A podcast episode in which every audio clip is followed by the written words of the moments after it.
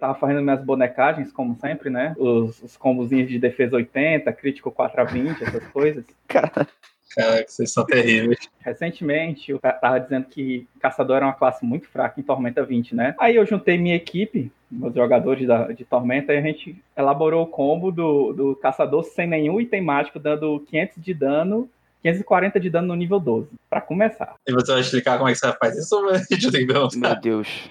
Não, vou deixar todo mundo na curiosidade, que esse daqui não é episódio sobre combo. Não, explica aí, ué. Eu vou deixar para outro dia, cara. Envolve muita coisa, mas na prática são oito ataques por rodada com dano máximo. Cara, em que nível isso? 12. No nível 12, realmente. Mas também os PM do personagem voam que nem uma Ferrari. Motor a diesel.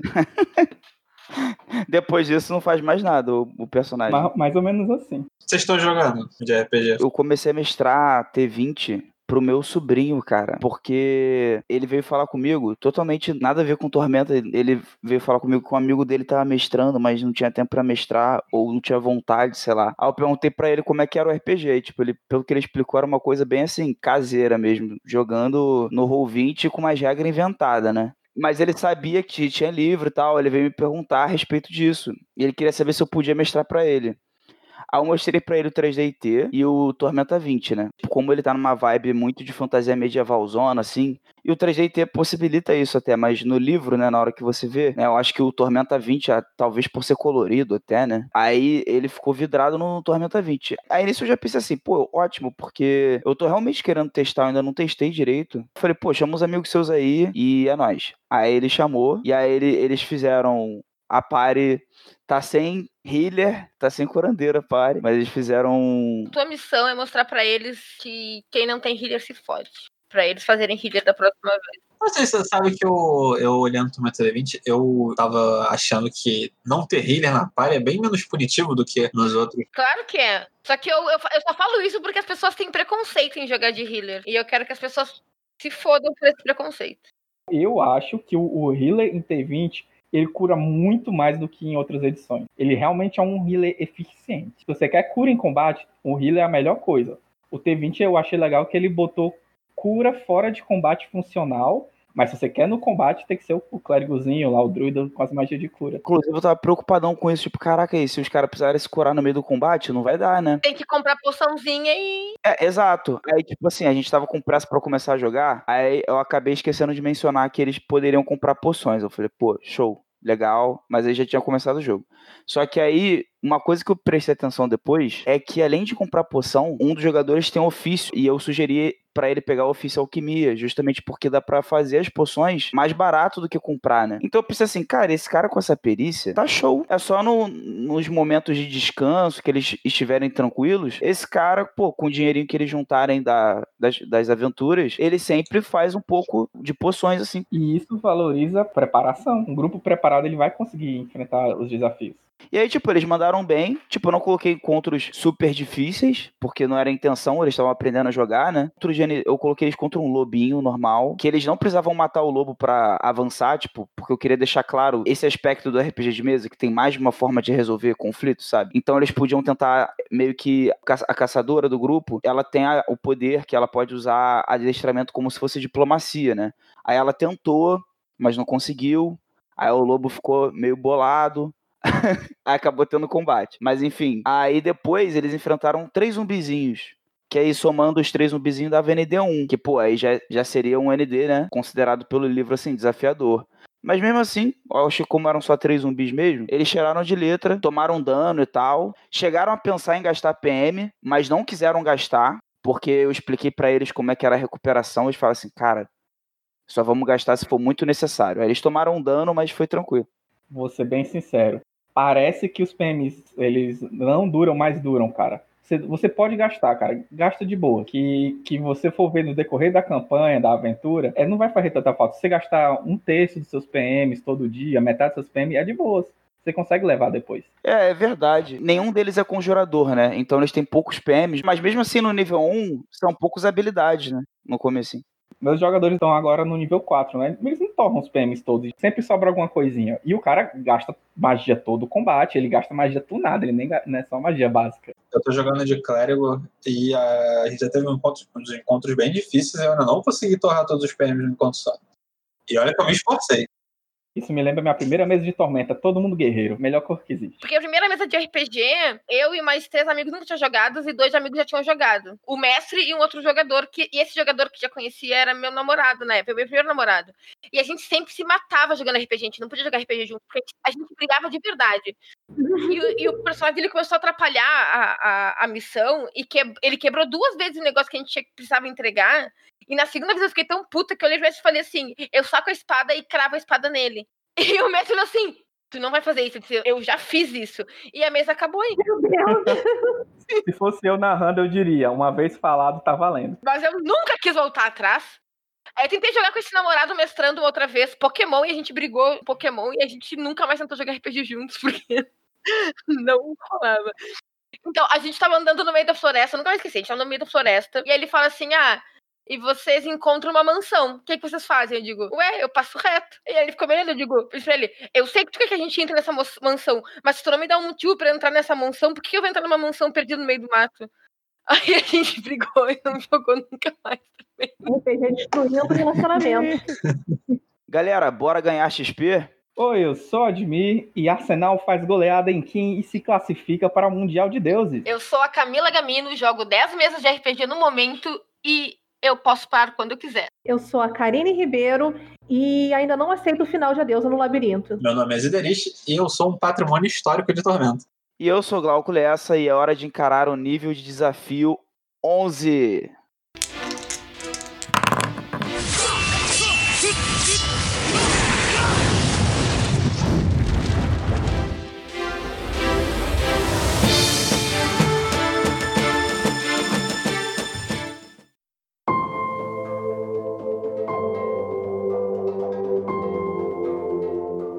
Arton 1420. Depois de uma longa guerra, depois de grandes mudanças no cosmos do universo, estamos aqui, depois de 20 anos, jogando Tormenta para falar sobre o mundo de Arton. Já senti a idade agora. Não quero sobre isso. Eu acho relevante dizer que esse episódio tem vários spoilers. Vai ter quantos spoilers a gente conseguir dar por frase a cada cinco palavras. Você que nem aquela música do KLB, cada 10 palavras, 11 é você.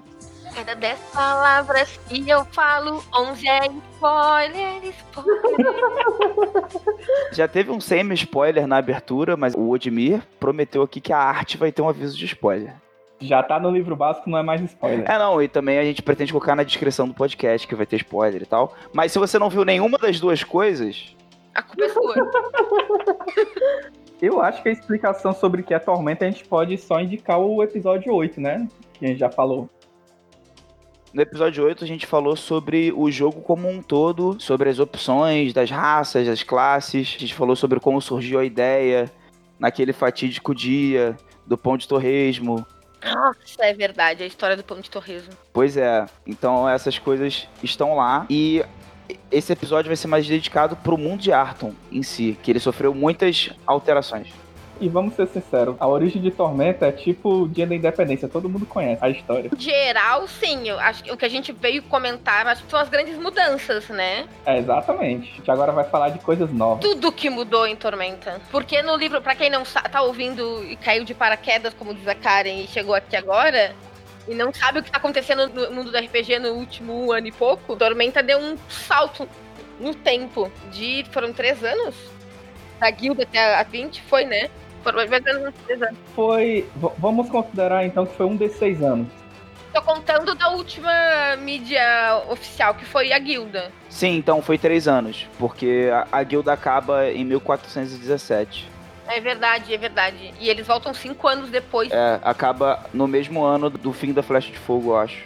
Ah, porque a, a guilda fica presa no, no nosso temporal, não foi? É, exatamente. A campanha deles começa mais ou menos alguns anos depois do livro básico anterior ao Tormenta 20, mas aí ela termina já quase perto de onde o Tormenta 20 tá, porque tem várias coisas acontecem. Já que dá pra começar. Eu não vi essa parte da guilda. Como é que é- eles se enfiaram num bagulho de êxtase temporal? Eles viajam pros, pros planos pra resgatar Shivara e quando eles estavam voltando, o que aconteceu? Primeiramente, tem uma coisa muito importante que a gente tem que falar sobre Shivara. Shivara, Sharkblade, meio dragão montado em tiranossauro.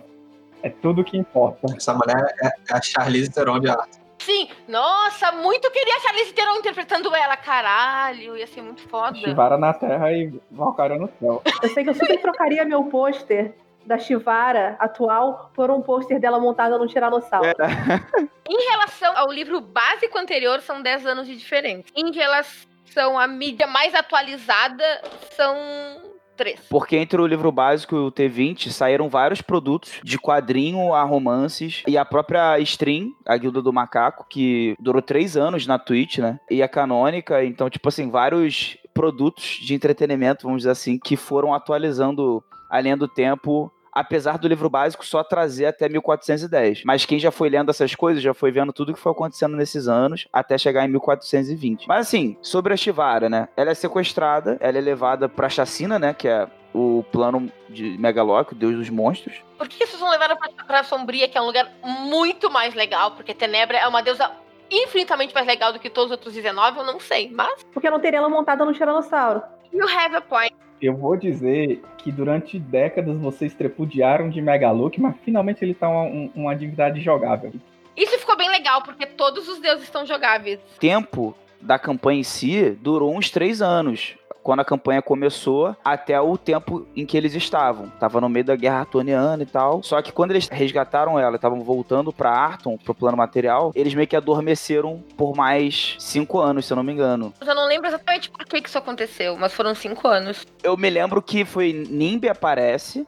E ele tenta colocar todos pra dormir. E aí o único que resiste foi o Nargon, o personagem do Trevisan. O que, é, o que eu achei, tipo assim, muito incrível, porque foi tudo decidido pelo dado. E foi o Trevisan que criou Nimbe, que resistiu ao próprio deus que ele criou.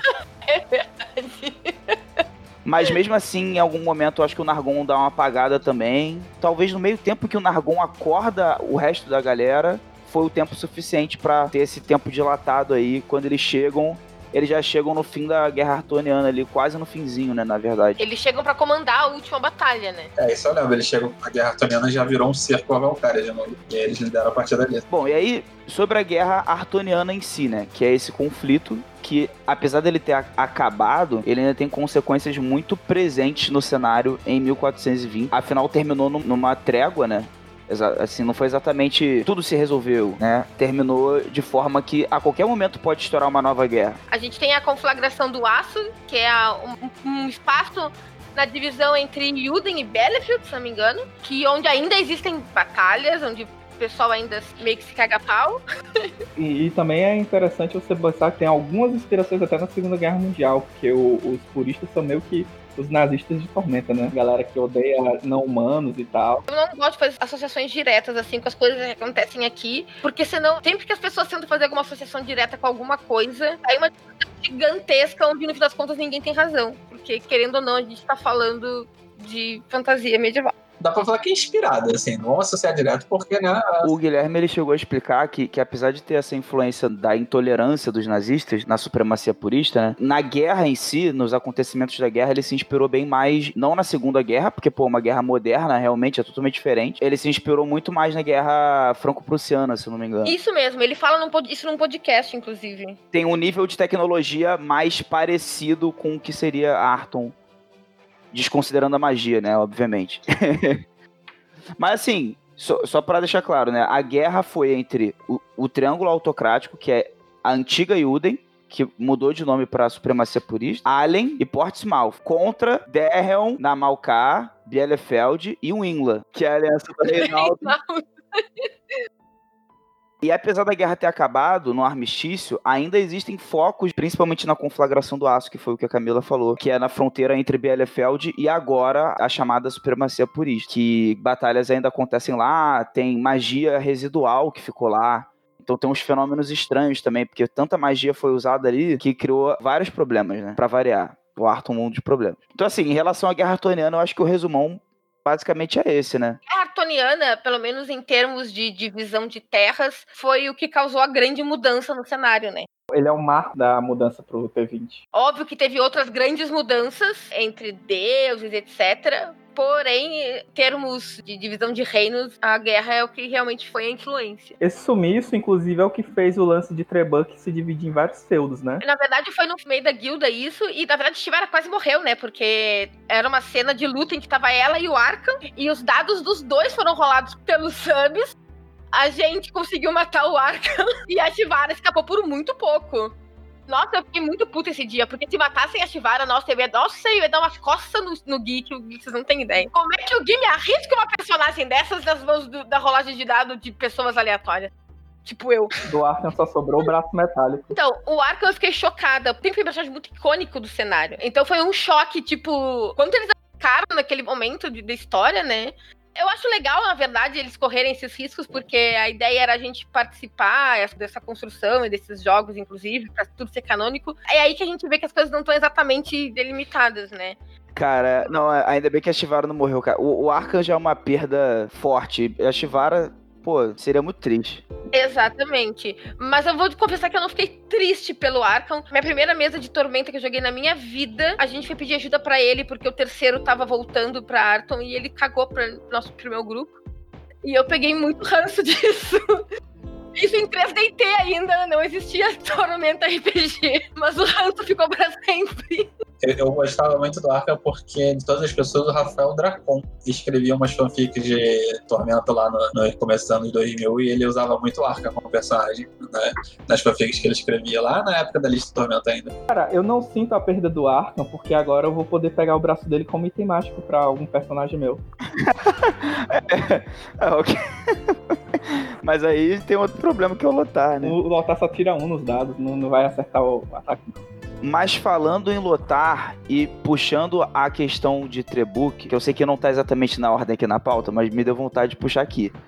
Trebuch, por causa da ausência da, da rainha deles, acabou voltando para um lance mais feudal, né? E nunca mais voltou a se unificar de novo, até 1420. Porém, a gente sabe que a Shivara tem um herdeiro, né? E esse herdeiro, adivinha quem é? Coincidentemente é do NPC que eu acabei de falar o nome. Na verdade, eu, eu entendi diferente. Porque eles falam que os antigos falam de um herdeiro que irá unificar todo mundo. E já que é de spoiler, eu imagino, na verdade, que seria o filho do Lotar com um descendente de Scar.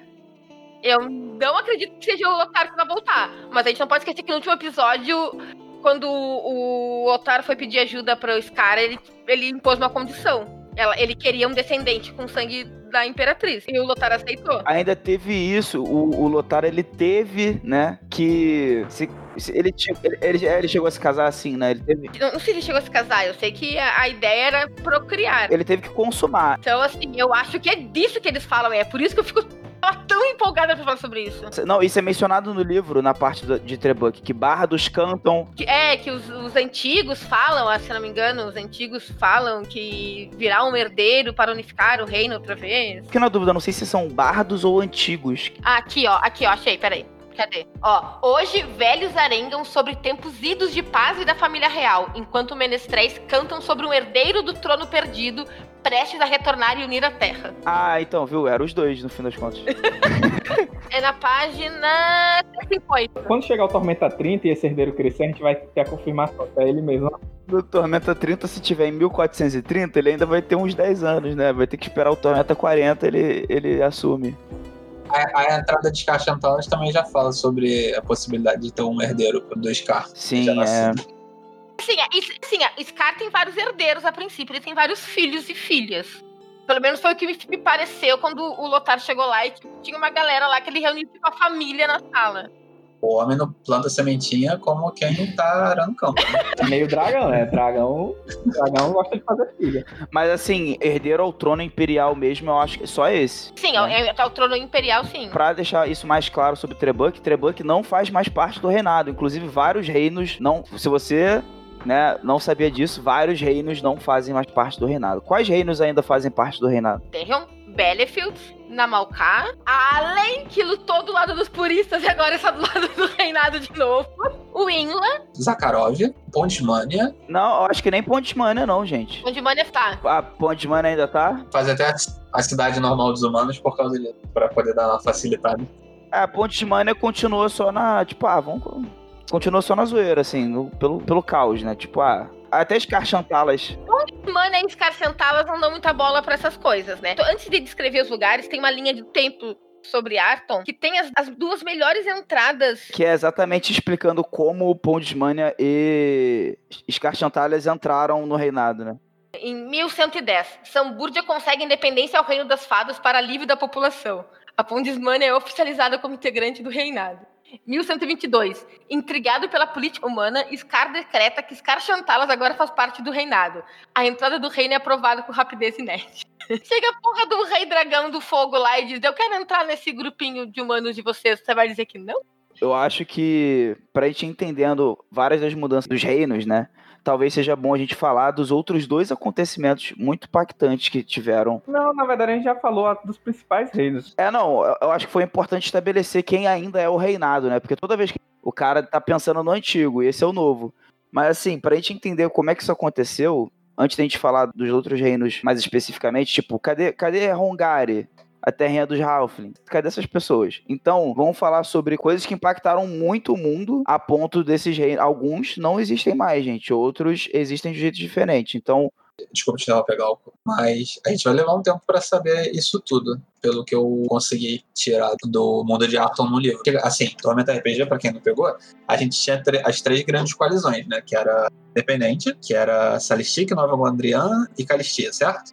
Aí tinha o Império de Tauron, que ele tinha anexado. Tinha da Pista, né? Que fundou o Império, e tinha anexado Petrínia, Lomatubar, Tolon, Fortuna, o Reino Lado Doce, que a gente não fala por direitos autorais, vamos dizer que é Hersshire. Tem mais um, não tem? Lomatubar, uh, Tolon, não vou lembrar agora todos. E tinha o reinado a restante maioria do Zen. E isso mudou. E uma coisa que eu reparei no mundo de Arton é que não tem mais Liga Independente aqui, mas tem Salistic. Salistic virou o único independente, né? Sim, mas antigamente Salistic era Liga Independente com Calistia e Nova Gondrian. E nenhum desses reinos não são mais mencionados. Tava vendo Cobra Kai essa semana e tem um- uma cena muito maneira que, tipo, tá o Daniel Larusso e o Johnny Lawrence, que são, tipo, os rivais do filme do Karate Kid, e eles estão, tipo, batendo um papo. E eh, eles chegam assim e falam, ah, mas quem ficou com a Ali, que era, tipo, a, a namorada, foi namorada dos dois do primeiro filme. E eles tentando descobrir qual é ela, tipo, ela, ela casou e tal. Aí casou com. Ela fez medicina e casou com um oncologista. Eles falam, ah, vamos ver a cara desse otário. E aí, tipo, eles clicam e olham. Maluco é, tipo, super gato e tá numa montanha, tipo, esquiando, sabe? Então eles com muita cara. Tipo, o programa não tipo, valoriza, não dá, não, não dá nenhum take parada, só mostra eles. Mostra uma cara de cu e pronto, segue em frente. E muito bom. É, eu, eu fiquei esperando pra ver até onde isso ia. Tiago, o que, que você tá fazendo aqui, Tiago? A gente tá gravando. Você não tá no começo do programa, Tiago. Não é assim que começa. A gente chega, fala umas coisas, bate um pouquinho, começa o programa. Não é assim? Tiago, olha a hora, Tiago. Ah, tá atrasado? Desculpa. É que eu tava vendo. Quase nada, só um pouco. E, ó, o Odmir saiu. O Odmir saiu. Eu acho que acabou de acontecer uma, uma mudança aqui no panteão do episódio, que o, o Odmir caiu e Thiago acendeu. Foi isso que eu... Teve um, teve um desafio no mundo dos deuses. O Thiago derrubou o Rodimir do programa e entrou no lugar dele. Eu sou o golpe especial dele, que é o Odmir, você está O errado. Odmir é muito mexido com o Snyder Cut também, tipo, mais frágil, assim, né? Tipo, pego desprevenido pela, pela alegria do Snyder Cut estar acontecendo. Não resistiu, gente.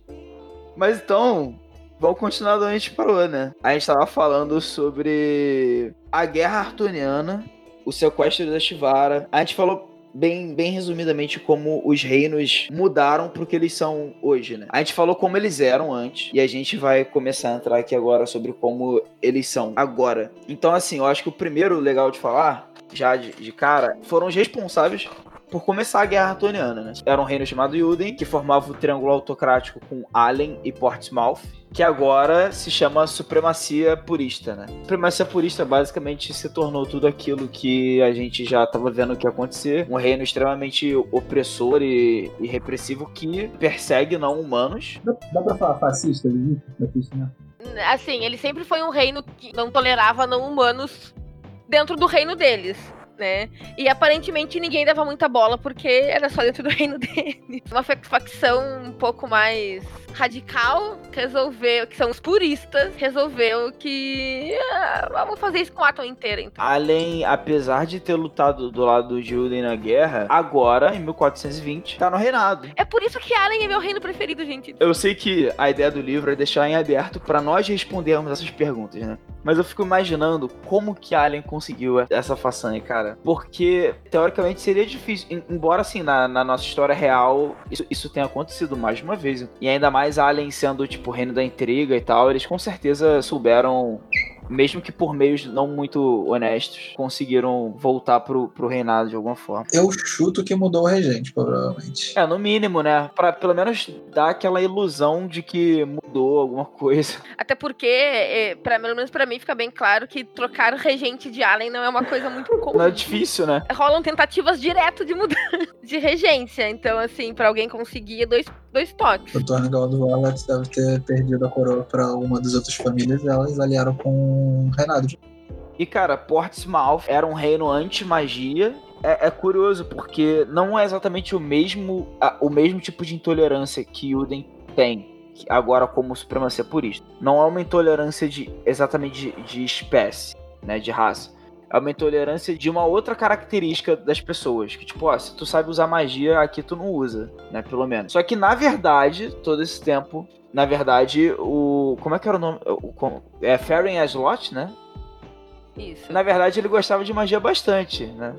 Não é não gostar de magia, é entender a força que a magia tem e querer só para si. Ele não queria que ninguém usasse. A nova bandeira de Aslot vai ter assim, Aslot. Enfim, a hipocrisia. Muito bom, muito bom. Quero imagens disso. Todo o conhecimento mágico que ele foi acumulando das pessoas que ele perseguia, né? Os magos e tal. Ele fez um ritualzão e virou um Lich. E agora o reino foi rebatizado Aslotia. Que as pessoas sabem que rola umas paradas sinistras lá. Sabem. Eu acho que é sabido que ele virou um Lich, de fato, né? Embora nem todos fora do reino dele tenham a total dimensão do que tá acontecendo lá. Tipo, os plebeus basicamente viraram um gado, né? Pra nobrezas vampíricas, por exemplo. Ela virou, é, virou, uma, virou uma cidade de mortos-vivos, de forma geral, né? Sim, é. Se você é vivo e tem a slot, assim, sua vida não é legal. Ah, é, a alta sociedade agora é basicamente necromantes, múmias, vampiros, esqueletos e enfim. E os humanos são praticamente um rebanho. Ach- Achei interessante que, tipo, o Ferren se transformou em Lich e ao mesmo tempo jogou o mínimo uma praga arcana, alguma coisa assim. Porque na descrição tá uma terra cinzenta e nevoenta, o sol oculto sob neblina eterna. Então o cara, além de fazer o ritual, ele fez alguma espécie diferente de ritual que deu pra ele algum poder sobre a própria terra ali. É verdade, ele não só, ele não só se transformou nele, ele se transformou, transformou o reino todo, no final das contas. Isso faz até bastante sentido, porque se ele tem vários vampiros como parte da corte dele, né? O reino dele ser nevoado e, e né, mais escuro no geral, com menos luz, é até tipo um favor que ele faz pra, né, ter essa galera, né, no reino dele, facilitar. Assim, do lado da aliança do reinado, pouca coisa. Assim, dizer que pouca coisa mudou é meio injusto. Mas ele ainda continua sendo o reinado que a gente conhece. A gente tem Derron, a capital, tipo, a capital do reinado, onde fica Valkyria e tal. Sofreu cerco durante a guerra, mas resistiu, tranquilo. Derron não tá lá, essas coisas.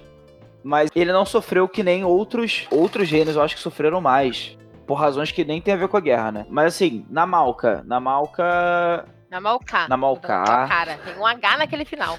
Mas, mas, mas H no final em artuniano é. É, é sim. Valcar. É. Na Malká, Rio Grande do Sul, eu sou do Rio Grande do Sul, eu tô certa. ok. É isso. Pronto. Onde está seu Deus agora? Na Malca, eu acho que, que ficou um reino ainda mais devotado aos cavalos do que já era, né? Quanto mais conheço as pessoas, mais amo meus É cavalos. porque o cavalo passa Covid. parada interessante que tem é Bielefeld, que Bielefeld agora ele tem a fronteira deles com o- a supremacia purista é tipo uma terra de ninguém, né? Não uma fronteira definida. Apesar da, da guerra ter terminado em trégua, o que é legal, porque na sua campanha ela pode voltar a qualquer momento, né? Pode ser o tema da sua campanha e tal. Eu acho que é um gancho maneiro, é- essa guerra fria, assim, né? É, em vez de ser uma guerra obrigatoriamente. Tipo, eu acho legal isso. E aí. Não é tão fria, né? Na verdade, porque a porrada comendo. não- É, é, não é tão fria, realmente. Mas assim, principalmente en- entre Bielefeld e a supremacia purista, né? Porque na teoria eles realmente não invadem um ao outro, mas eles têm essa conflagração do aço. É uma região que a guerra ali não acabou. É como se fosse tipo umas trincheiras eternas ali. E aí tem até uns efeitos mágicos que ficaram impregnados também. Onde eles ficam se ameaçando ali. O que eu achei interessante, de repente foi até por isso que alguém pensou esse plot. Porque o Calmir era antagônico aqui, os dois disputando o título de Deus da Guerra. Agora é interessante notar que o Calmir agora é antagônico ao Arsenal.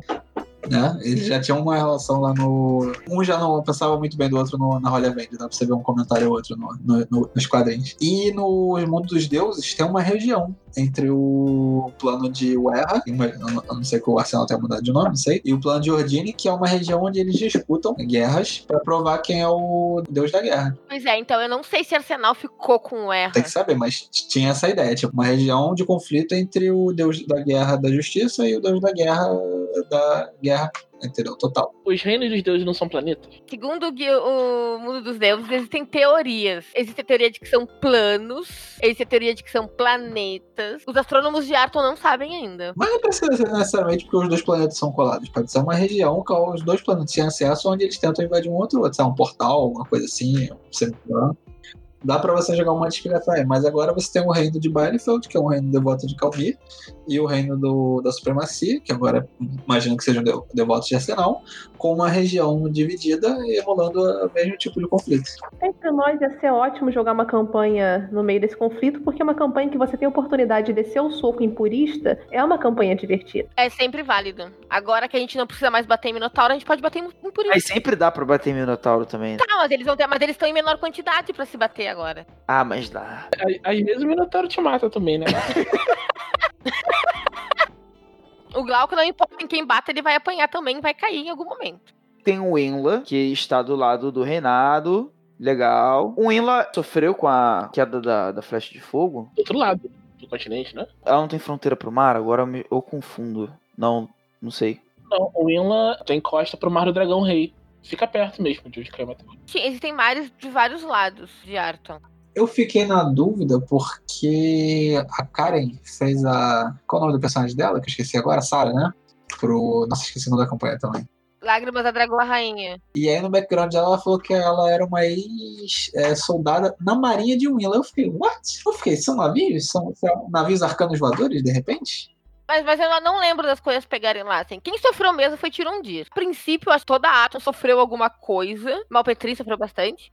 Mas, enfim, quem sofreu diretamente foi Tirondir, porque era a fronteira, né? Tirondir não existe mais, na verdade.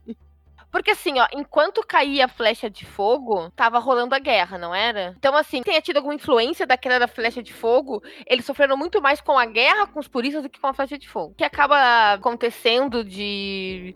Tipo, ai, coisa da flecha de fogo, fica meio apagada, porque a guerra trouxe consequências muito mais pesadas pra esses lugares, no final das contas. Deve ter dado um ruim grande em Kubar, agora que eu tô olhando o mapa com mais tempo. Se eu não me engano, no livro tá dizendo que Bentos segurou o impacto da, da flecha de fogo em Kubar. Bento segurou uh, Bielefeld, Bento segurou o dragão da tormenta. Que homem, gente, que homem! Inclusive, é por isso que eu acho que esses reinos dessa costa aí, perto de Kubar, não sofreram tantos estragos, porque protegendo Kubar, ele acabou protegendo esses outros reinos, entendeu? Acho que o Mar do Dragão Rei como um todo não deu muito ruim. Ah, viu só? Diz aqui mesmo, ó. A, a proteção de Bentos pediu que Kubar fosse muito afetado pelos maremotos decorrentes da queda da flecha de fogo. Eu preciso falar aqui que quem quiser entender a reação da Camila, assista Joias para Lamastu. Gente, vocês não sabem o que estão perdendo no canal do Jambô agora. twitch.tv barra Jambô Editora. Nós estamos jogando a campanha do Thiago de Tormenta Alpha, Joias para Lamastu. A gente vai gravar um episódio sobre a campanha ainda. Mas aí vocês vão entender por que, que a- Camila gosta tanto do Bento. Aí procura lá e sábado é nós, se você estiver ouvindo isso. Mas. E certos reinos que eram do reinado não são mais, né? A gente já falou de Portsmouth que virou slot e não é mais do reinado porque, né? Não dá. E Uden não é mais do reinado porque é o inimigo no- número um do reinado agora, porque é a supremacia purista. é praticamente o inimigo número um do mundo. É, do mundo, porque qualquer um que seja diferente dele, né?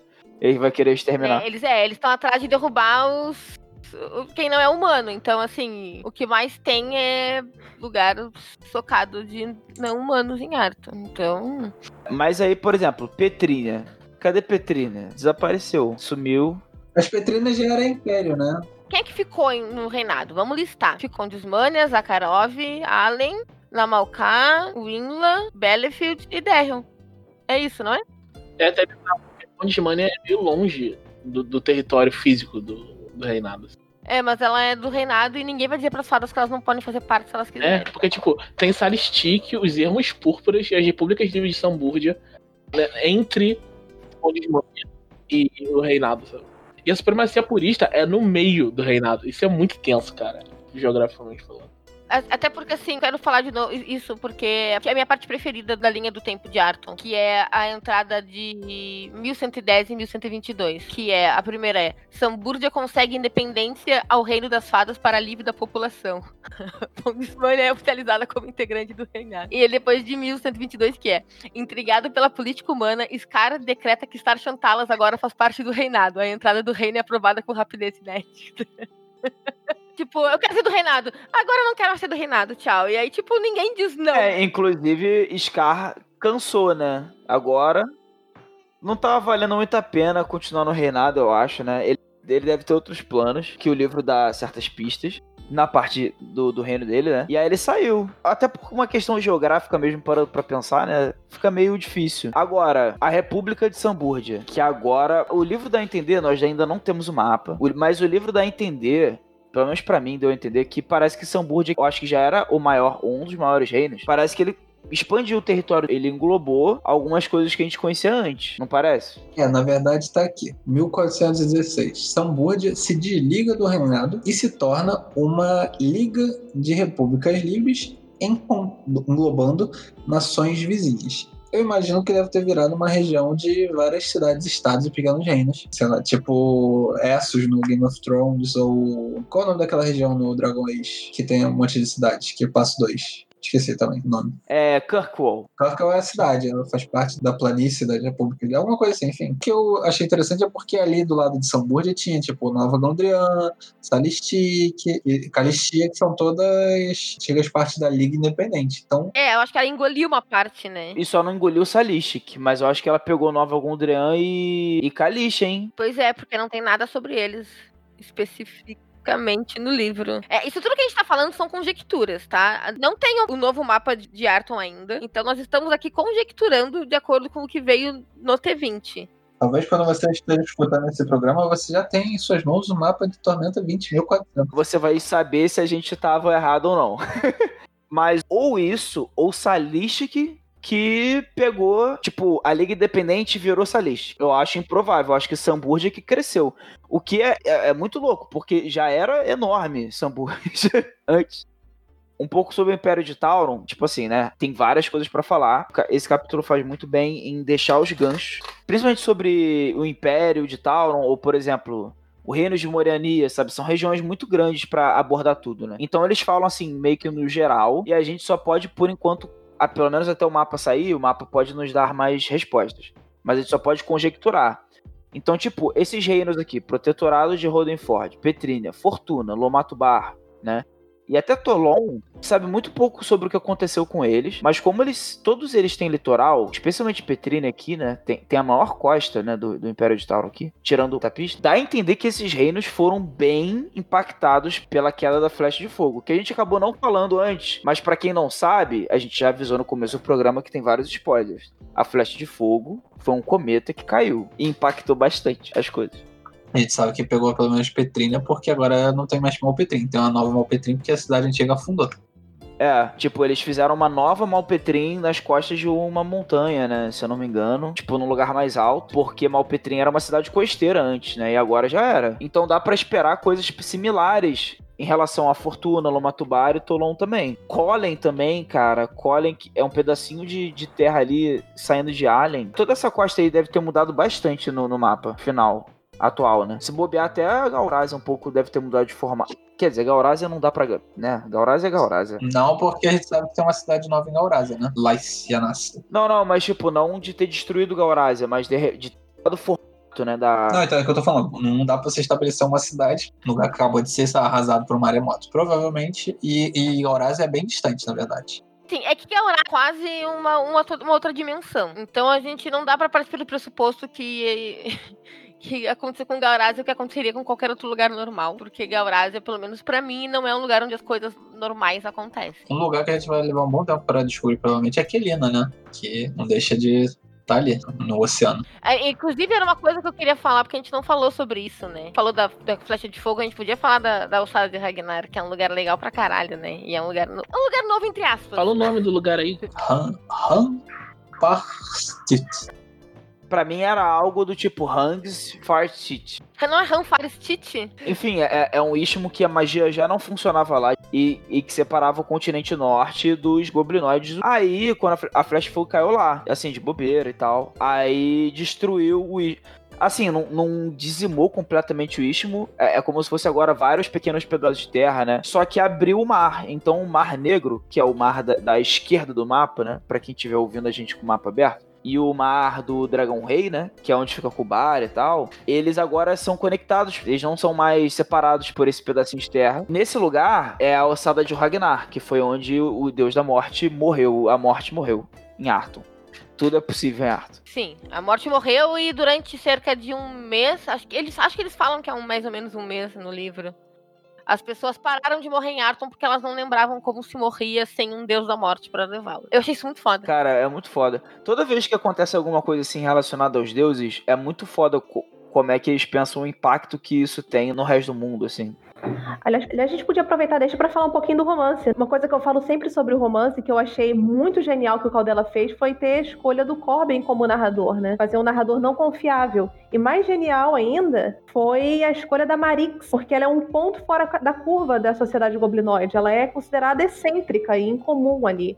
E ela é mais humanizada, digamos assim, o que forma uma ponte maior e que torna o, o olhar deles, da sociedade goblinoide, torna ele mais fácil de se aceitar para nós. É um pouco menos drástico o choque. E eu acho isso muito inteligente. Eu acho que, assim, o Caldela deu uma jogada de mestre nisso. E é, e é legal porque, por ser enviesado, né, a gente nunca tem certeza. Fica pra gente julgar o Corbin, né? Então, mas uma coisa é certa. É, uma coisa certa, o Corbin não vale nada. O, o, o Corbin será julgado. Corbin, te odeio. Podemos continuar. Tenho um problema muito sério com os protagonistas do Caldela. Eu amo os livros do Caldela e eu odeio o protagonista de todos eles. Até o Valen. Nossa! Nossa! Ele é culpado direto pela che- chegada da tormenta, meu amigo. Ah, mas tadinho. Ah, ah! Olha, horrível. Corbin, horrível. Desculpa. Vamos continuar. Não, mas Corbin, ele é feito, ele é escrito pra não prestar, entendeu? É, é interessante o do Corbin que, como você. É ele que tá te contando tudo. Cara, qualquer coisa que ele estiver escrevendo, você parte do princípio que aconteceu. Mas conforme a história avança, que também é legal não entrar muito em spoiler. Assim, spoiler do, do plot do cenário, tudo bem. bem. Mas eu acho que os romances são experiências bem legais pra contar coisas específicas dos romances, né? É que é impossível não dar spoiler dos romances pra te falar das mudanças no cenário? Não, não, não, mas falando assim, coisas específicas do livro, né? A gente vai, a gente vai ver o Corbin tendo, tipo, uma jornada de autodescoberta, assim. Pelo menos é isso que ele tá te contando, entendeu? Mas no fim, ele pode ser só um cara muito covarde. E ele tá te contando as coisas dessa forma porque é conveniente pra ele. Em resumo, é isso, né? Ou, ou, ou ele pode estar ali até sendo honesto.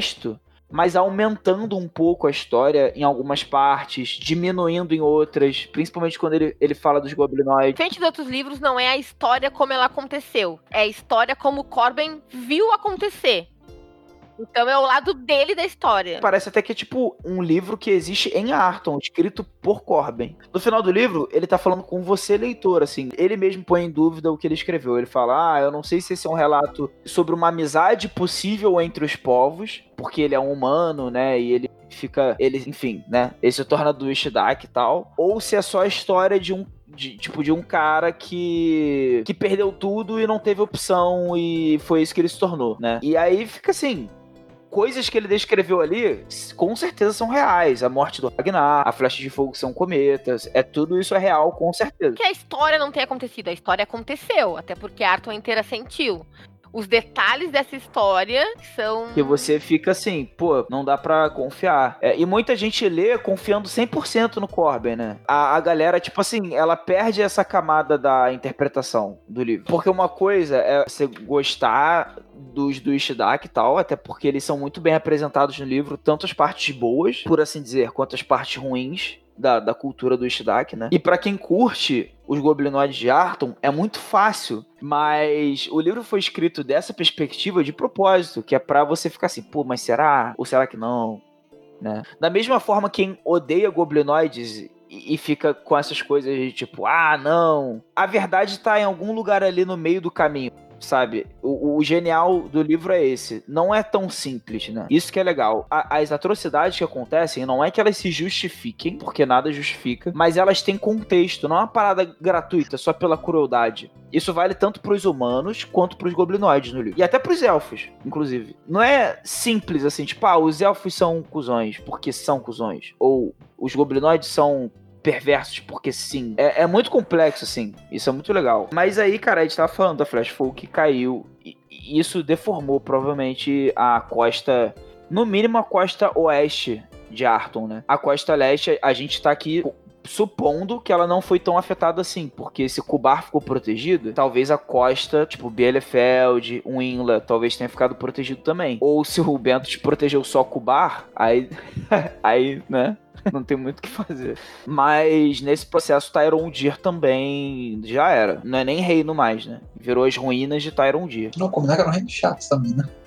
Já foi, tarde, tchau. É, cumpriu uma função bem legal. Abrir passagem para os goblinoides que são mais interessantes. Exato. E Tyrondir, assim, era legal por Califor, né? Na minha opinião, pelo menos. Quando, quando Califor caiu, tipo, muito antes da Flecha de Fogo sair do livro, eu já ficava assim, pô, mas Tyrondir, Califor caiu, sei lá. E, e agora, realmente, agora Tyrondir é um que você vai para se aventurar mesmo. Aliás, tem outros reinos também que aconteceram a mesma coisa, né? Que é um reino que, tipo, não é bem um reino, é uma região que pra correr perigo, assim. Por exemplo, tem um, um, labirinto. Como é que é o nome do labirinto? O labirinto de Tapista? Não, não, não. Do Rine. O que foi criado por um Rine, que é sumo sacerdote de Renin. Ah, tá falando do sumo sacerdote de Renin, o Hoglack Labyrinth. Isso. Dá a entender que o que sobrou de Hongares, não sei se Hongares foi destruída pela flecha, talvez não, porque fica atrás de Kubar, né? Mas não, não sei se dá a entender que Hongares foi tomada pela Slotia foi tomada de vez ali por Aslot. Mas assim, dá a entender que esse labirinto, pelo menos eu tive essa impressão de que ele tá em algum lugar onde antes era Hongari. Hongari, pelo que eu entendi, não existe mais. E esse labirinto, ele é um labirinto gigante feito pelo sumo sacerdote de, de Renin, né? E ele é realmente é tipo assim, é uma dungeon. Você quer fazer uma aventura ou uma campanha, é uma dungeon gigante, né? É, é isso, é o lugar perfeito. É pra lá que você vai. E aí tem umas coisas legais, que é tipo assim, às vezes as pessoas entram em portais e os portais levam para esse labirinto só de sacanagem. Tipo, tu vai entrar no portal achando que tu tá indo pro reino que tu quer ir, mas na verdade tu vai parar dentro desse labirinto. Aí tu só consegue sair de lá se tu achar outro portal, porque ele é muito grande, né? Eu vou, vou falar que eu acho esse um gancho muito mais interessante, porque normalmente mundo de RPG, né, medieval tem que ter é uma super masmorra, tipo, qual é do D&D? Undermountain, não é? E aí Undermountain é, é a morada de Lich, e os labirintos da libertação de Valkyria são dungeons criados pelos deuses. Mas não, a nova Super Dungeon de Tormenta é realmente porque alguém tá pilhado querendo fazer uma dungeon gigante. O legal do, do que saiu, tipo, de tudo que a gente tá falando, de todas essas coisas que a gente falou que a gente tá teorizando e a gente não sabe de nada, tu consegue pegar qualquer desses reinos que vem no livro, qualquer desses tópicos escritos no livro, e se tu quiser fazer uma campanha completa só ali dentro, tu faz uma campanha completa só ali dentro. Porque tem tanta coisa para descobrir, tanta coisa para resolver eu acho isso legal, cara. É como se cada reino fosse um cenário um mini cenário dentro do cenário. Eu sei que tinha uma galera reclamando que ficou muita coisa em aberta. Primeiro que tem que vir o básico no livro básico, né, gente? Não dá para contar toda a história de Tormenta detalhada num livro básico de regras. Segundo que o Trevisan falou, acho que foi num, num podcast, que, tipo, o livro é para dar mais perguntas do que respostas. É para dar mais plots a serem resolvidos do que resoluções de plots que já existem. E isso eu concordo com o Ziderite, porque assim, eu sou super fã de Halflings. Fico triste deles perderem a casinha deles. Olha, não é a primeira raça a perder sua casa em, em Arton. Primeiro que não são Halflings. É, são Rini. É porque eu ainda não me acostumei. Eu acho Rini o nome muito mais legal. É só a questão de hábito. Mas assim, os Rini não são o primeiro a perder sua casa em Arton, né? Os elfos estão aí. Verdade, nós falamos de Deus não vai Os Tamuranianos, coitados. Os Minotauros, sem nenhuma pena, não sinto pena. Eles não exatamente perderam a casa deles, né? Mas eles perderam a capital do reino deles. Então, assim, Hongari perdeu o reino deles. Mas eles parecem ter se virado bem em relação a isso até. Porque agora vários Rini viraram mercadores em Samburgia. Porque são várias repúblicas mercantis, né? Aí eles, eles entraram pra vida do- dos negócios. Viraram empresários, empreendedores. Ah, e com certeza vários Rini viraram piratas. Tipo, super dá pra imaginar isso acontecendo, né? Eles já tinham essa coisa de, de negociação, né? Já. Então foi um caminho muito natural pra eles. O legal é que Hongari, como reino, era um lugar muito pacato, muito tranquilo pra você fazer algum. Não que fosse impossível, mas comparado a outros reinos, difícil fazer uma aventura acontecer em Hongari. Tantos outros reinos, assim, tem ganchos e tal. E aí eu acho que, tipo, a saída de Hongari pra se tornar esse labirinto barra Aslotia, porque a gente não sabe até que ponto ele foi incorporado em Aslotia, né? É mais interessante, assim, eu acho.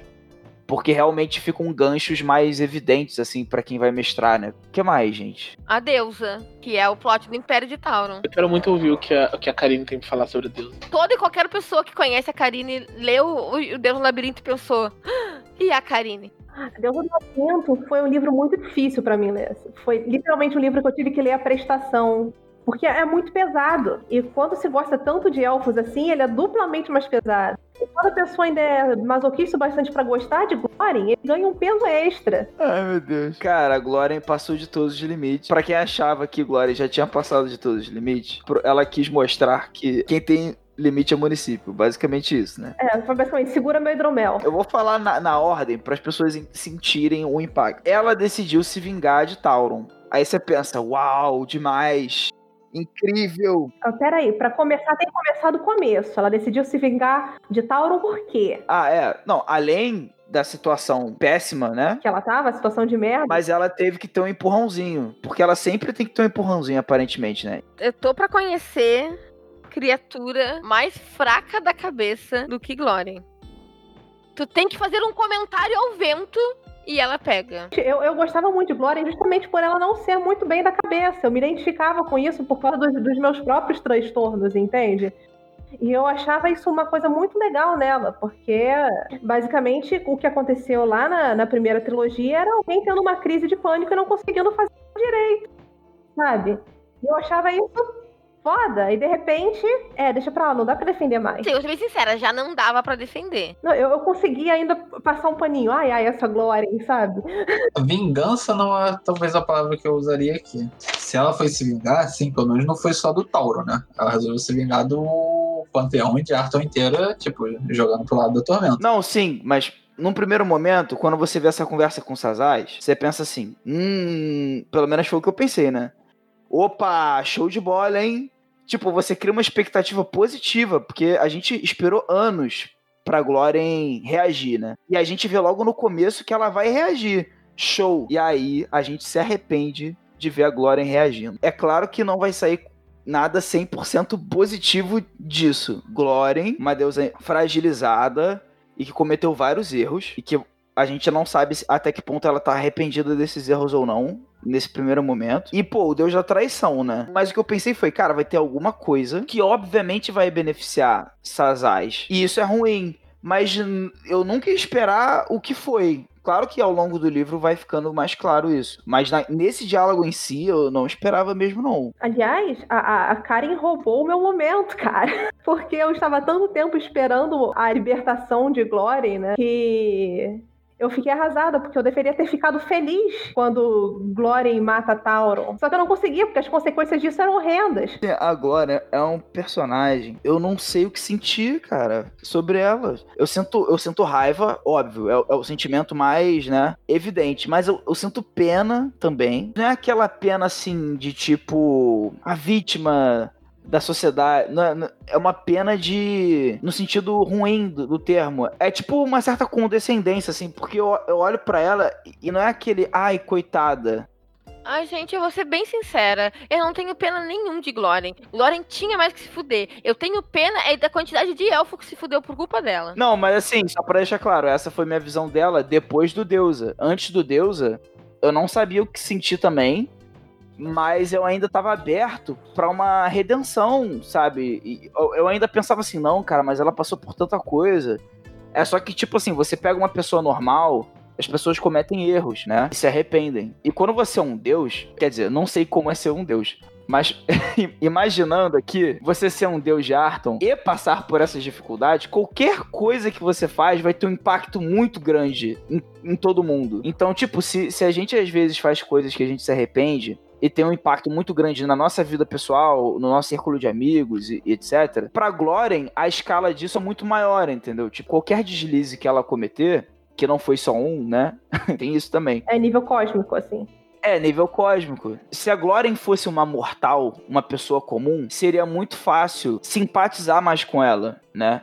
Mas, como todas as coisas que ela faz têm um impacto na vida de, tipo, milhões de pessoas que não tinham culpa de nada daquilo, fica muito trágico, na verdade, né? Ela é uma personagem muito trágica, porque é- ela meio que virou uma vilã agora, mas ela não é aquela vilã que tá atrás de necessariamente de poder nesse exato momento. Ela buscou isso e em todas as vezes que ela buscou isso, ela falhou. E agora ela não tem mais nada. Eu não sei o que vai ser dela mais. Não, já aconteceu. O que acontecer dela é ela virou uma elfa normal. E agora, parando pra pensar, ela tá melhor assim, cara. Porque ela não foi o que me disseram, assim, pra me consolar. Ela agora não tá mais com o peso da divindade sobre ela. E talvez agora ela consiga achar paz. É que agora ela pode fazer cagada e ela vai fuder só ela mesma em vez de fuder uma raça inteira. Tá no- agora eu acho que ela tá numa situação que, assim, tem uma galera que interpretou que até a Tormenta abandonou ela no final. Mas não necessariamente. Na verdade, o Haradak tava ó, concentrado em ascender e a Gwen aproveita a situação pra conseguir eliminar ela do status de Deus menor, né? Que ela tá, também tava recuperando bastante poder. Agora, se tem uma antiga deusa, tipo Cisage, quando o Calmir jogou ele e transformou ele no Avatar, dá pra dizer, né? Que ela tá, tá na mesma situação do Cisage, exceto que agora ela tem os poderes da Tormenta também. Então eu, eu não imagino que ela tenha se arrependido nem um pouco. Só esteja mais amargurada e puta da vida porque ela tomou uma piaba de novo e a Gwen ainda por cima é, ascende pro estado de Deus menor. Eu tenho pra mim que ela vai buscar vingança contra a Gwen, inclusive. De alguma maneira. Ela não é o tipo de pessoa que, tipo, ah, ok, agora que eu fui mais derrubada ainda, eu vou aprender a minha lição. Porque ela levou uma série de tapas na cara e não aprendeu com nenhuma. É, eu acho que seria muito fácil, apesar de tudo que ela fez, ela mudar de ideia logo agora, né? Eu, eu acho que ela tá pior ainda. A única vantagem é que agora ela não tem poderes pra fuder os outros. Mas agora ela tá numa situação excelente para ter a bunda dela chutada pelo seu grupo de jogo. Exatamente, isso é muito. Nossa, Nossa, me deu muita vontade de fazer isso agora. Desculpa, Karine, não te chamei pra jogar. Ah, Por grupo de jogo meu, não, porque se vier, vamos bater em glória, eu levanto. Eu pego minhas orelhinhas e vou embora. Ó, tudo que a Tormenta conquistou até hoje é culpa de Gloren. A Tormenta chegou em, em, em Arthur por culpa de Gloren. A Tormenta acendeu ao, ao Deus Maior do Panteão por culpa de Gloren. Não queria dizer que a culpa da Tormenta ter chegado é do panteão inteiro, porque todo mundo concordou. Ok, mas quem é, que, quem é que fez todo o mesh pra isso? Foi Gloren. A, Gló- a Glória deu a ideia, mas a ata do condomínio lá tava. Será que tem um deus menor dos registros que, tipo, fica lá anotando reuniões? Isso precisa existir. O Deus menor das atas. Quero. Preciso.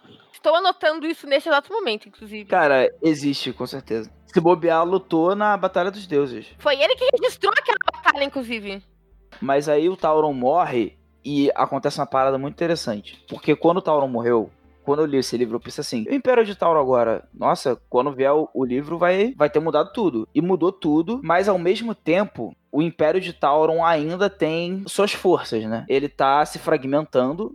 Eu acho isso legal e, assim, verossímil, porque um império, por mais que veja seu deus derrotado e a capital destruída, não cai assim de um ano para outro. Ele vai desmoronando aos poucos. Então o Império de Tauron teoricamente ainda existe, mas cada vez mais fragmentado em senhores de guerra diferentes, com suas próprias ambições e tal. E a capital, eu achei que implicitamente a pista toda ia virar uma área da tormenta. Mas eu acho que isso só não aconteceu graças ao Tauron. Sim, não, é que o corpo dele continua lá, ainda protegendo uma parte da cidade. Mesmo morto, ele ainda tem algum poder ali dentro que mantenha a tormenta longe de tomar conta de toda a capital. Pô, mas se, se os Minotauros ainda acreditam em Tauron, mesmo se ele deixando de existir, não deveria surgir um outro Tauron? Porque, né, a fé em Arton cria, né, os próprios deuses. Não, não cria. O que aconteceu foi quando a Glória caiu e o Panteão ficou incompleto, porque o Panteão, para estar em equilíbrio, precisa de 20 deuses, aquele desequilíbrio fez as energias do, do plano material ficarem desreguladas, e aí sim era possível você criar divindades e, tipo, por pura crença. Quando o panteão está completo, o que aconteceu no, no Labirinto da Deus é diferente da forma que aconteceu no Terceiro Deus, porque imediatamente após matar o Tauron, o Harada ele capitaliza em cima do, do feito dele. Ele usa a devoção que ele cria, tipo, mostrando que a tormenta é mais poderosa que os deuses maiores. Ele, ele não teria ganhado se a Glória não tivesse traído o Arton. E aí ele ascende como deus maior. Aí quando ele acende de mão, ele fecha a torneira rapidinho. Então não tem como criar. O que deve acontecer é que provavelmente os Minotauros devem manter alguma espécie de culto a Tauron e tal, por respeito, mas eles não devem tirar mais nada disso porque o Tauron não tá ali. Tanto é que o, que o Keuskan ainda tem poder, né, no, dentro de, de Tapista. Mas não como clérigo, como uma figura.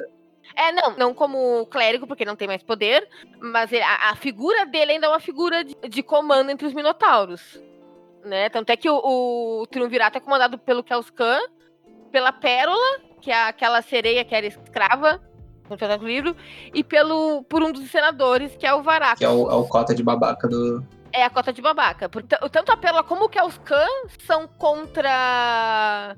acreditam que não tem mais espaço, inclusive, para as crenças que Tapista seguia de escravidão e tal, mas o Varaxus acredita que ainda tem né? Ele quer que tudo volte a ser como era antes, né? Então. É. Essa, essa teoria que eu vi, essa parada que tu explicou, Ziderite, é, é realmente. Mas a parada que eu vi que eu gostei é que o, o, o corpo do Tauron ainda emanar a essência divina com ele morto. Para algumas pessoas pode parecer assim, pô, mas ele morreu, né? Só que, tipo, se você perceber que muitas pessoas ainda cultuam ele, mesmo ele estando morto, talvez essa, essa essência divina seja fruto. Assim, é, uma, é a teoria, né? Que eu li. Essa essência divina é fruto da própria fé das pessoas em ainda gostarem do Tauron por estar protegendo eles da tormenta, né? Tipo, aquele negócio que você não sabe da, tipo assim, o que vem primeiro, né? Tauron tá protegendo as pessoas porque elas acreditam nele ou elas acreditam nele porque ele tá protegendo as pessoas. O Fandor de Tormenta fala muito disso, mas eu queria lembrar que já explicou como é que funciona esse ciclo de, de fé e como os fés alimentam, etc., tá no guia da trilogia. O Leonel, ele colocou como funciona esse tipo de mecânica, e não funciona assim. O que caiu ali não foi o avatar de Tauron, que é o que normalmente é o que acontece, tá? Não foi, não é o avatar de Tauron que tá ali. É o próprio Deus que desceu a Arton, e isso é, é, é no, no livro eles colocam que isso é absurdamente raro de acontecer. Era até proibido de acontecer, né? Quando o Calmir era ali. Porque, se eu não me engano, inclusive o, o, o Thor derrota não Glória, mas o Avatar de Glória. Sim, é, ele derrota o Avatar de Glória. Porque a descida do Deus em si é muito rara. Então, o poder que emana de um Deus de verdade em Arthur é uma coisa que, pelo meu ponto de vista, talvez seja que mesmo morto, ele ainda emana um poder que um dia vai se dissipar, porque ele tá morto, mas é uma coisa que talvez demore para se dissipar tão poderoso é essa presença. A grande tragédia da Glória é que quando ela é atacada pela tormenta, ela está no plano dela. E um deus é invencível quando é atacado dentro do seu plano. E ela, ainda assim, ela escolhe, tipo, não lutar e se submeter ao Tauro. A, a, questão é que, teoricamente, ela teria como ter derrotado a Tormenta ali. Essa situação do Tauro, ela informa várias coisas, tanto sobre o futuro do cenário, quanto que você pode usar na sua mesa. Uma das dos axiomas do cenário é que os deuses não lutam diretamente contra a Tormenta porque eles têm medo de ser corrompidos. Mas tá ali um defunto dos deuses e que não é corrompido de forma alguma e que o poder dele, residual do corpo dele, impede a tormenta de se manifestar no, no plano físico. Tem muita coisa para você aproveitar aí agora. Eu, eu acho que isso indica muito mais que os deuses têm medo de enfrentar a tormenta mesmo do que medo de ser corrompido, sabe? Não, é que eles podem não saber, ele não pode. Tipo, é uma coisa nova que aconteceu, mas a gente vê que tem um poder residual dentro dos deuses que impede é uma área de Arton, sei lá, de repente. Então na Tota fica feliz com o conhecimento novo que foi gerado. Ah, tá na Tota, na Tota felicíssima, assim. A, a Tanató e o Sazai só saindo ganhando aí dessa história. O Sazai a gente ainda não sabe como ele saiu ganhando. Eu acho que assim, a cada vez que corre uma, uma, uma traição de algum tipo, ele ganha poder. Uma, tra uma traição nesse nível, eu acho que foi o ápice de traição que, que já rolou, assim, nessa questão. E que foi armada por ele. Então. Tenho também a questão de que os próprios deuses de Arton, eles são, tipo, meio que compulsórios dentro do portfólio. Por, é, tem um. Não lembro qual o livro agora que fala que se o Kim tivesse que fazer um teste sabe, de vontade para evitar uma luta, ele não faria um teste com o redutor de menos 2. Ele faria um teste com o redutor de menos 60, porque ele é o fucking deus da guerra e ele não consegue estar na natureza dele. Então, o Sisash, ele é tão movido pela traição que criar uma traição que deu uma vantagem para o Tormento dentro do mundo de Arton é nada para ele, porque o, a prioridade dele é cometer traição o tempo todo. Mesmo que ele não ganhe porra nenhuma coisa, ele não ganha, ele não tira nada daquilo. Além de, tipo, ah, ocorreu mais uma traição. O que, ele, o que acontece ali é que a Tormenta ganha um, uma vantagem dentro de Arton, um deus maior, porque o, o deus da traição eh, não, não, não tá acima dele, entendeu? Usar a Tormenta pro, pra cometer traições por puro prazer de cometer traição. Cara, e falando em ascensões aí, a gente acabou de falar do Haradak que substitui, ele mata o líder do panteão. Eu acho isso interessante porque na trilogia, a ideia da Tormenta era derrubar o deus mais fraco, porque seria mais fácil, e substituir ele. Por isso que eles tentam derrubar Glória. Só que aí eles não contavam com o surgimento do, do Kalyadranok. E aí eles decidiram fazer o contrário. Tipo, ah, não, não vamos derrubar um deus do meio ali também, não. Vamos derrubar o mais forte logo. Vamos derrubar o líder logo, que a gente já mostra pro que a gente veio, né? E é isso que eles fazem. Mas essa não é a única mudança no Panteão. A gente já falou aqui que Ragnar morreu. Para desgosto da Karine e dos Elfinhos, não só Glória virou uma, uma mortal e fez mais uma cagada, como Thor ascendeu como Deus maior. Agora os goblinoides têm seu próprio Deus maior. Não, o Thor é o deus maior do, do Shidak. Que, que não é a mesma coisa que goblinoides. Para eles é, né? Não, tanto é que, que ele fala que aceita qualquer humanoide que se torne um do Shidak. Sim, mas para eles do Shidak e Goblinoid é a mesma coisa. Para a cultura deles, não tem diferença. Esse é o, um dos grandes pontos do livro. Diferença existe para os elfos, para os humanos. Os humanos vêm dessa forma, eles não vêm assim, é, oh, ok, não. Os Dushidak são, tipo, aceitos como um goblinoide. Ok, vocês têm é, razão. Tanto que a, a, a Tânia, entendeu? É o maior, maior exemplo disso livro. Sim, sim, sim. Não, é que eu, eu achava que eles também diferenciavam entre os goblinoides quem era do Shidak ou não, mas eles não diferenciam. Para eles, todos os goblinoides são do Shidaks. É, aliás, a sessão de Thor foi até bonitinha. Perto da sessão de Haradak foi a coisa mais perturbadora tudo bem que Tauron também não, definitivamente não era um deus maneiro, mas como é a tormenta substituindo ele, é difícil de aceitar. Mas o, o Tuor, ele é um cara, apesar de cometer várias atrocidades também, ele é um cara carismático, né, cara? E pelo menos ele é artoniano, né? Pelo amor de Deus. Não, e o Tuor é muito merece na hora que ele vai lá. Ele fala, tipo, já, já bati num deus, pra bater em outro não custa muito. Ai, ai, esse Tuor. Tô vendo isso. E Ragnar se, se mostra um, um bundão, cara. Um cara burro sem, sabe? Tipo, ele não é aquele, ele não é aquele arquétipo da morte que a gente tá acostumado a ver, aquele arquétipo super sábio, tipo, sabe, com sabedoria sobre a finitude da vida. E, ele representa a morte no sentido mais estúpido possível de, de, de morrer só pelo, pelo morrer, de não, ter, de não ter valor na vida, entendeu? Ele representava a morte nesse sentido, né? E especificamente se, se alimentava, vamos dizer assim, da morte de goblinoide. O Thor fala, fala isso no livro, né? Você já parou para pensar que os, os nortenhos falam que Ragnar é o deus da morte dos goblinoides. Aí, é, a, a, o Corbin, é, e daí? Ele é o deus da morte cultuado pelos goblinoides. Aí o, o Thor fala assim: não, o deus da morte dos goblinoides. Ele é o deus da nossa morte. Aí o Corbin. É, é, o Deus, é o Deus que vai trazer a morte aos goblinoides. Lembrando que talvez Ragnar também não seja tão estúpido assim. É, bem lembrado. Talvez Ragnar fosse um cara mais esperto. Não, acho, acho que a Karine tá dizendo é que a gente tá vendo o Ragnar pela visão do Corbin, né? E o Corbin quer que o Thor pareça ser o cara mais sinistro do mundo. A gente só tá falando isso porque ele criou o Thor um pouco eficiente demais. Se aquele cometa tivesse pegado no olho, gente, nossa. Não, é que assim, é que pra mim o Ragnar já era um cara sinistro, porque aquele sacerdote dele é bizarro pra caralho. Então, pelo menos eu acho que essa sinistrude do Ragnar, o Corbin tem razão. Porque pra mim ele sempre foi meio bizarro. Uma dúvida que eu tenho sobre o Ragnar, que não é explorada no, no Flecha de Fogo, e que eu fico imaginando se vai ter algum papel importante, é que se você olhar a timeline de Tormenta, no próprio livro mesmo, você vê que o Ragnar, ele cria os Bugbears junto com dois irmãos, que a primeira menção desses irmãos foi quando saiu o Tormenta RPG, lá em 2010, é, numa época que quase não existiam povos mortais dentro de Arthur. Então, eles eram outras criaturas que criaram o povo dos goblinoides, eventualmente provavelmente se moldaram, né? Mas o que, que eles eram antes? E esses irmãos que continuaram deuses menores e fico na dúvida com raça, tipo, eles eram elfos, eles eram fadas da Pondimania? Acho que só existia elfo, fada e anão na época. E os elfos nem estavam ainda em Arthur. Não, Os elfos ainda não estavam em Arton. Já existiam os dragões e já existiam os monstros de Megaloc. Mas os povos humanoides eram só os elfos, as fadas e os anões. Sob o olhar de desdém dos deuses do panteão, esse olhar de desdém é novo, também não estava lá na, no Tormenta RPG. Ragnar, um deus menor, ele já era um deus menor, isso é a outra. Cria os Bugbears. Seus irmãos Rolag e Graulak criam, respectivamente, os Hobgoblins e os Goblins. Eu fico imaginando o que, que acontecia lá na para três figuras dessas virarem deuses menores e aí criarem os Eu Goblinoides. fico perguntando o que aconteceu com esses outros dois.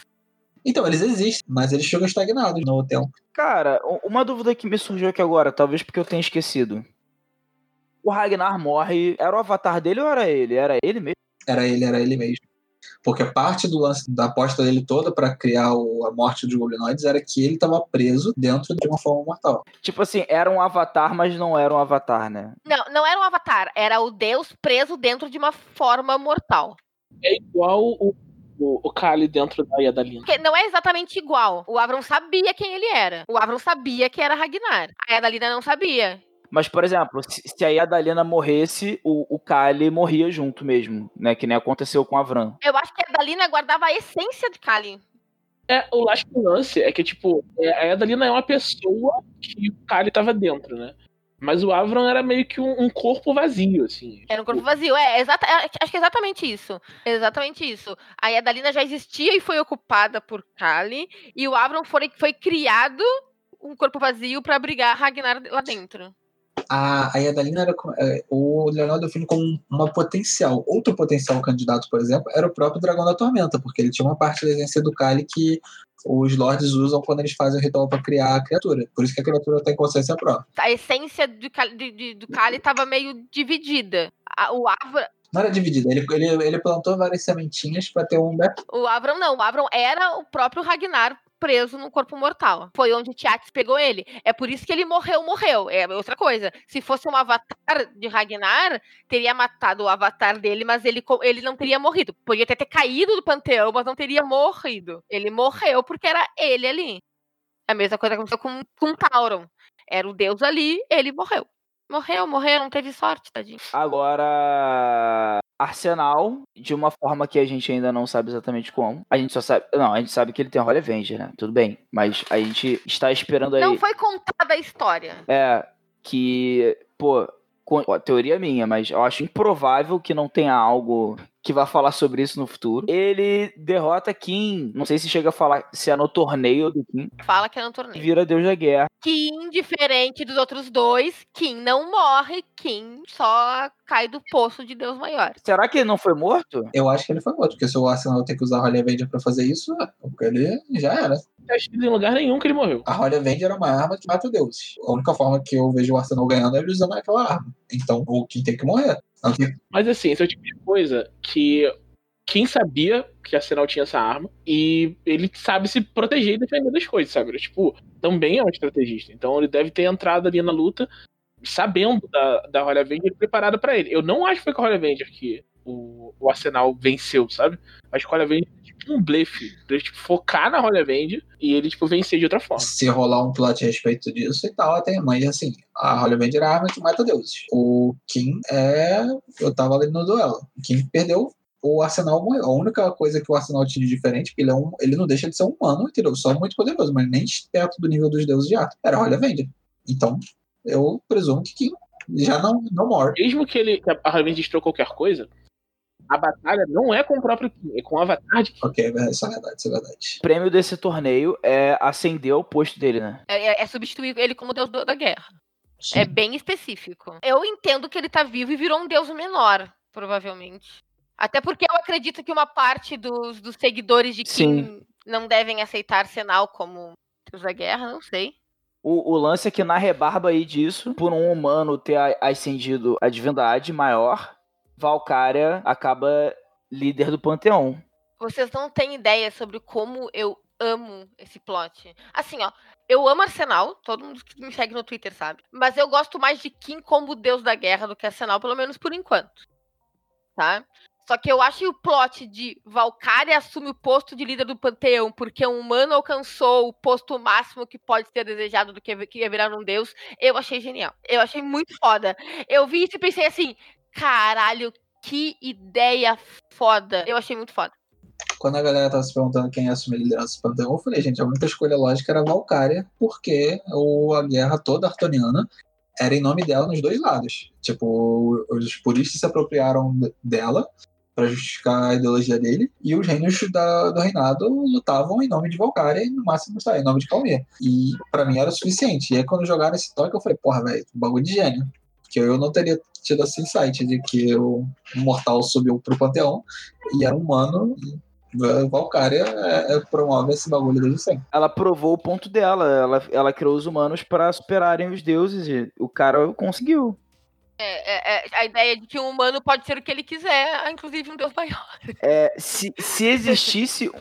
Já existisse um deus dos goblinoides, poderia se dizer que a mesma lógica se aplicaria, né? Então, tipo, Thor ascendendo, poderia se dizer assim, pô, tu criou um, um mortal que virou um deus. Mas, mesmo assim, a- o lance da Valkyria sempre teve a ver com essa coisa da ambição, né? Então, por outros deuses era tipo assim, ah, beleza, queria seus humanos aí que vão superar os deuses, tá bom, vamos, duvido. E aí, tipo, aconteceu. Aconteceu. Eu achei muito, muito, muito foda esse plot, assim, gente. É o tipo de plot que, assim, eu fiquei tipo.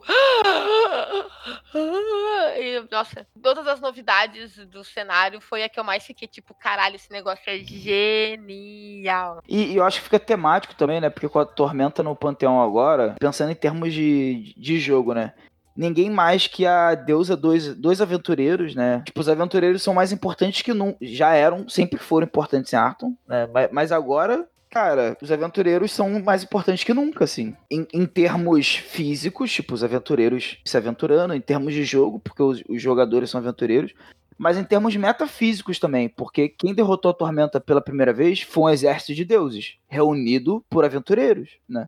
Ah, eu não penso no Hora como aventureiro, porque até o livro, o próprio Canicorro fala que os meses de aventura dele foi aquela época que ele conhece o, o Trembane e o Ingram enquanto está procurando o pai. Não chega a pensar em qual. Ele é cavaleiro e tal, não chega a fazer o tipo errante. Dá pra pensar partes da, da, da jornada do Orion como mais ou menos como seria assim um grupo de aventureiros. Eles só não se intitulavam mesmo de fato aventureiros, que nem o Esquadrão do Inferno, que eram aventureiros de fato que trouxeram a tormenta, né? Então, tipo assim, a história de Arthur é muito marcada por grupos de aventureiros no geral, sabe? E, e eu acho que isso fica mais evidente quando você põe a, a deusa deles, por assim dizer. Não é que ela seja de todos os aventureiros, porque tem aventureiros devotos de todos os deuses. Mas por ela ter esse tema, esse, esse tema da ambição e tal, eu acho que combina assim, com a, pro- a proposta enquanto jogo, sabe?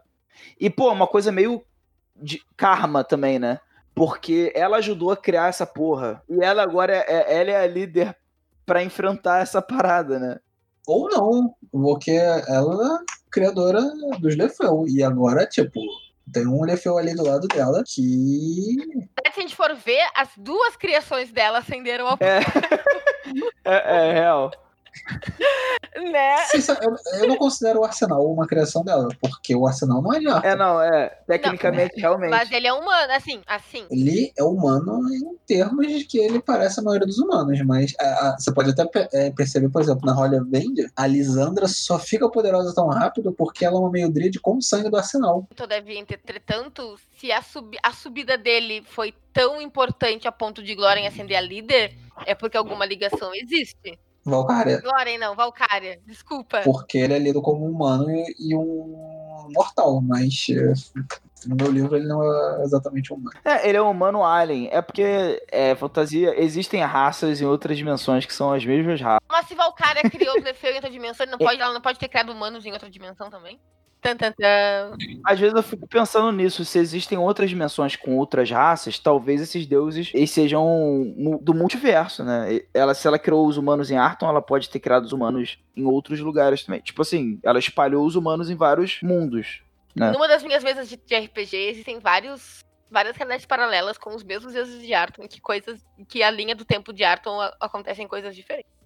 É, aí dá, dá super pra imaginar isso, assim, que e- e- esse mundo de onde a Arse- Arsenal veio é um mundo que foi consumido pela guerra, né? Então, porra, se os deuses existem, assim, em todos esses mundos, né? Kim era um deus muito forte no mundo do, do Arsenal. E aí, até que acabou tudo que tinha lá, não tinha mais nada pra guerrear. Aí Arsenal veio pra cá, né?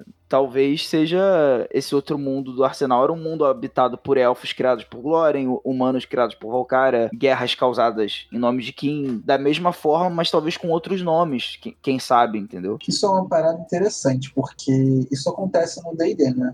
Tipo, o multiverso de D&D, tem Tiamat em Dragonlance, tem Tiamat mais aonde? Thiago, onde que a Tiamat é cultuada? É, em Eberron é cultuado. Tem Tiamat em Eberron também. Então, aí no, no multiverso D&D, a Tiamat está lá numa prisão, ou no plano dela, dependendo da época do multiverso D&D, e dali ela exerce influência em todos aqueles multiversos.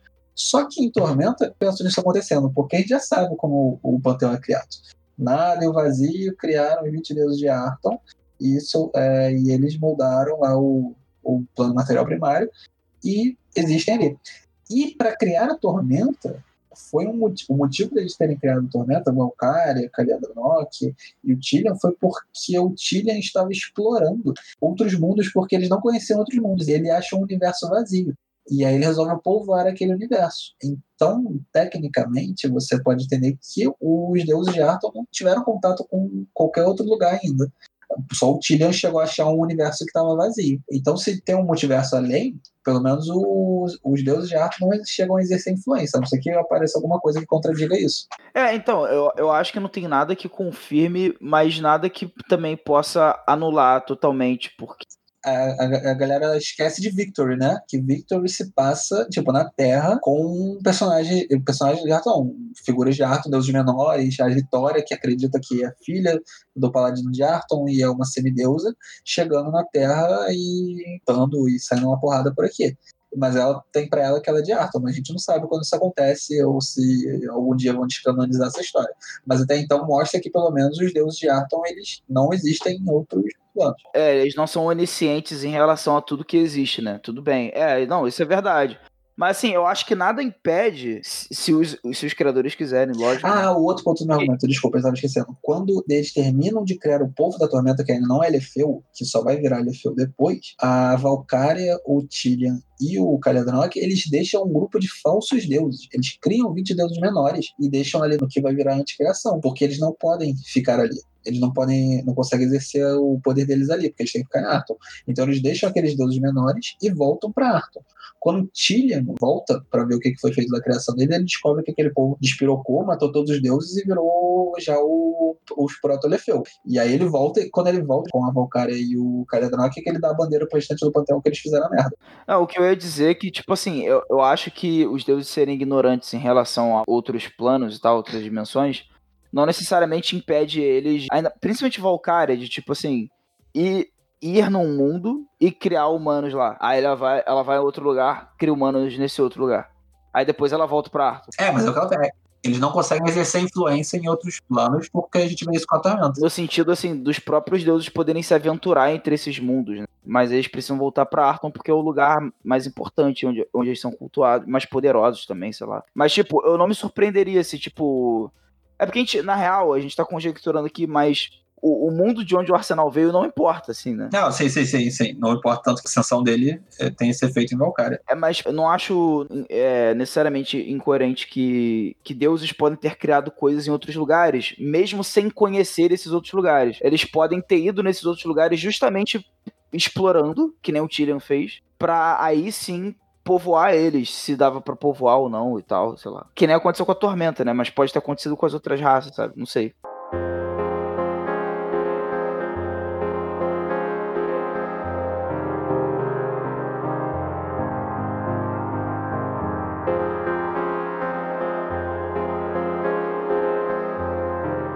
Acho que nós falamos de, de tudo que tínhamos para falar. Eu queria só terminar com dois disclaimers. Se, se, você ouviu esse episódio aqui até o final, provavelmente vai ficar bem longo e tá interessado em saber mais sobre o mundo de Arton, em 1420, procura a revista Dragão Brasil, apoia.se barra Dragão Brasil, porque sempre vai sair coisas legais de Tormenta 20 lá, tanto de conteúdo de jogo quanto de novidades do cenário, né? E não tem mais como você conseguir o PDF do Tormenta 20 por enquanto, porque já teve pré-venda. Se você não pegou na pré-venda nem no financiamento, não vai dar. Mas daqui a pouco, com certeza, vai começar a vender o PDF e o livro físico, né? Assim que a vida voltar um pouquinho mais ao normal, a gente fica na torcida aí para que isso aconteça.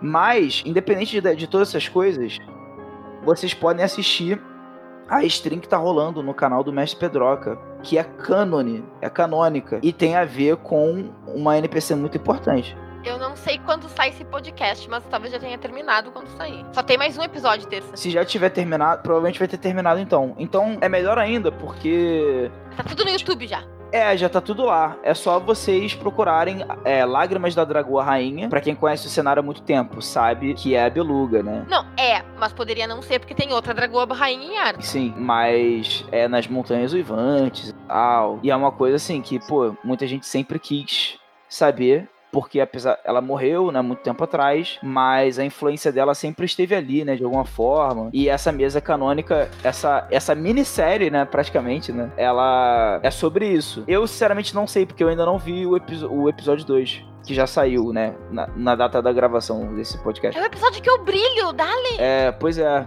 Eu vi o 1, mas não vi o 2 ainda. Então, já falaram que teve coisas bombásticas no 2 já. Então, tipo assim, é legal, porque tu, ao que tudo indica, a lore de Tormenta 20 agora vai ser viva, né? Vai ter materiais. Não que não fosse antes, mas agora com, com os streamings, né? Tem mesa nova aí para rolar, né? Do Leonel em breve. De repente, quando esse podcast sair, já vai ter até rolado. Não sei. Não faço ideia. Falando assim, parece que eu sei das coisas. Eu não faço ideia, gente. Mas eu tô ligado que tem uma mesa do Leonel pra sair, porque já foi dito na Dragão. Cara, veja essa stream pela personagem da Camila, que é maneiríssima, clériga de Arsenal, pelo Douglas. E, e, todos os outros personagens são maneiríssimos. O Haslanish, que é um paladino de Asger. É, o Cho, que é um lutador golem. Muito maneiro também. A bucaneira Sara da, da Karen. Tipo, cara, só personagens maneiros dessa mesa. Tô muito feliz de estar jogando essa da Dragão Rainha, porque até eu falei sobre ela no, no, podcast, no podcast da Dragão Brasil e fiquei muito emocionada, porque eu fiquei, tipo, muito emocionada de ter sido chamada pra jogar essa mesa. E eles podem chamar todas as outras se eles quiserem, inclusive. Enfim, é isso aí, gente.